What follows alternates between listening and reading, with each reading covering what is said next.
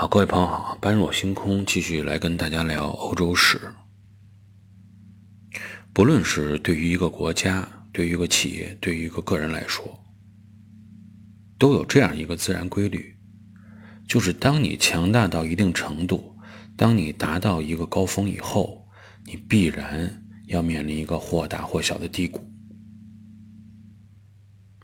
这是整个。自然界的规律啊，你无法去改变，只能去适应。实际上呢，没有任何一件事物都是一直朝上走的啊，从来不回头，不可能的。它是一种螺旋式的、起伏式的前进。有的时候在朋友圈里看啊，说我要每天都比昨天要有进步，每一天。都要比昨天更好。像这样的朋友呢，基本上我就直接给屏蔽，不看他的朋友圈了，因为他连自然规律都不懂，这是不现实的，属于一种比较幼稚的表现。那么实际上，对于一个国家也是这样，就是当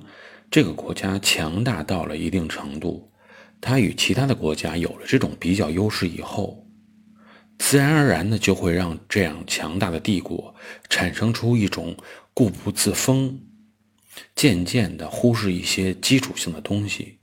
追寻一些高利润的东西、高效益的东西，实现最佳的性性价比。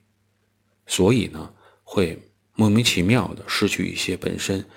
赖以生存的基本要素。从现在来看，包括西方的一些超级大国也好。我们会发现，他们更多的集中的这个点上是在，比如金融领域，啊，比如高科技领域等等这些，因为这样的领域是使整个的收益是最大化，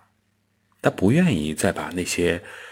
重心放在那些利润比较微薄的农业领域啊、制造领域啊，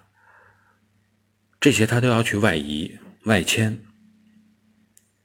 而当一旦出现了风险以后，出现了问题以后，他会发现这些本身赖以生存的基础性的东西自己缺失，而使自己陷入一种比较被动的局面。这也是一种通病，不论是在现在也好，还是在两千多年前的欧洲世界也好。而在两千多年的欧洲世界，那么罗马帝国实际上也遇到了今天西方大国。遇到的同样的问题，就是达到了顶点而面临要走向低谷的局面。之前我们讲过，第二次布匿战争以后，罗马相对于其他周边的国家确立了自己的比较优势，从而呢对自己的社会经济结构完全发生了转变，大量奴隶的输入，大量人口的进入，使得整个意大利半岛的粮食供给都已经出现了问题。那些享有公民权的原来罗马的自耕农，变成了大量的无业者啊，流浪者，使得整个国家呀都陷入一种非常不稳定的状态、动荡的状态。所以，对于罗马来说，你本身是拥有强烈的国家归属感，并且有一定财产、自备装备的这些自耕农，就是他们最初的。战斗力的根源保障，国家的基础的保障，但现在他们却缺失了。符合兵役标准的罗马人越来越少，军队基础的动摇，实际上是反映了帝国基础的动摇。但是呢，人类就是这样，如果没有这种惨痛的教训出现，往往不能自省。啊，不能去正视问题，总觉得呢，应该没有那么严重。即使中间出现一些具有战略眼光的一些政治家，啊，指出了问题的所在，甚至于要发起相应的改革，比如在公元前一百三十三年到公元前一百二十一年的这些叫做格拉古兄弟做的这种两次的改革，也都是以失败告终，根源就在这儿。风险不出现的情况下，没有给人进行惨痛教训的情况下，大部分人是不愿意去尝试，啊，不愿意去努力的。只有摔了跟头，爬起来才知道应该怎么走路。只有一场惨重的失利，才能让一个帝国真正正视到自己改革的必要性。而这样的必要性的催化剂呢，就是我们之前这几集一直所说的那些野蛮人，来自北方的野蛮人——日耳曼人。对于罗马帝国来说呀，遇到日耳曼人，实际上呢，也是他们的一种幸运。就是有时候这个挫折这个东西，往往能让你对自己更加反省，而不断的改进自己，提高自己。实际上，没有挫折未必是好事。一帆风顺的时候，真正遇到大风大浪，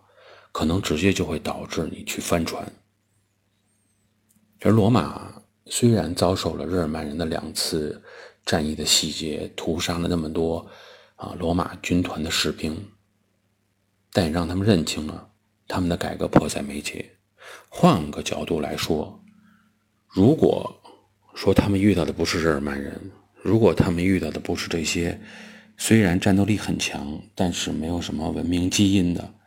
啊，整个战略战术方法又不存在的这种野蛮人，而是遇到了一个类似于亚历山大时代的马其顿帝国，应该说罗马可能连翻身的机会都没有。对于罗马来说，遇到日耳曼人也许是幸运的。另外一个幸运的事情就是，他们在这个时候出现了一个比较具有政治眼光的军事家、战略家，就是之前在北非战场上摆平了努米底亚的马略。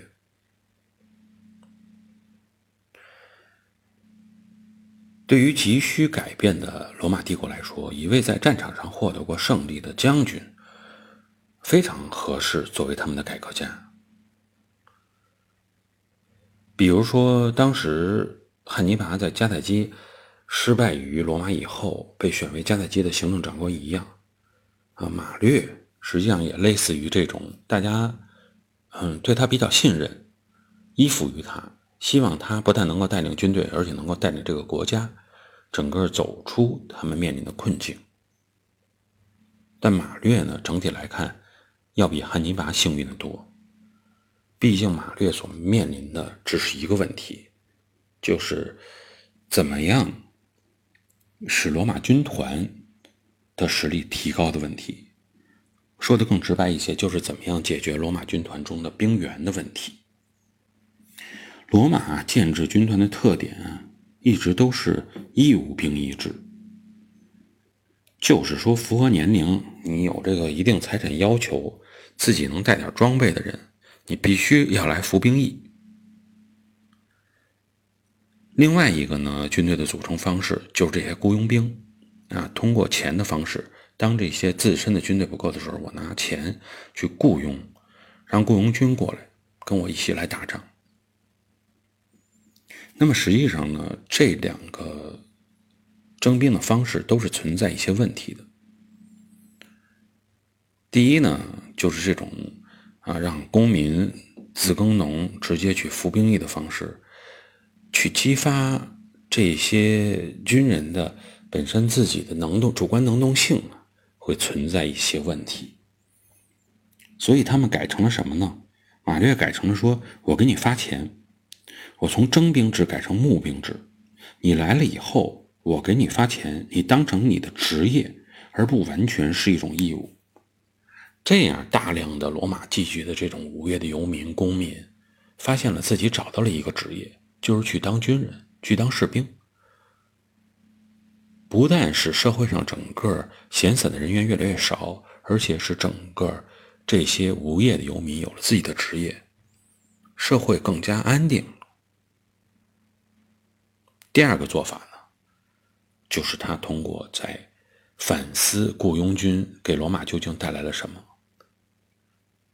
各国的历史多次表明，这些雇佣军只看钱的雇佣军，往往也是最后叛乱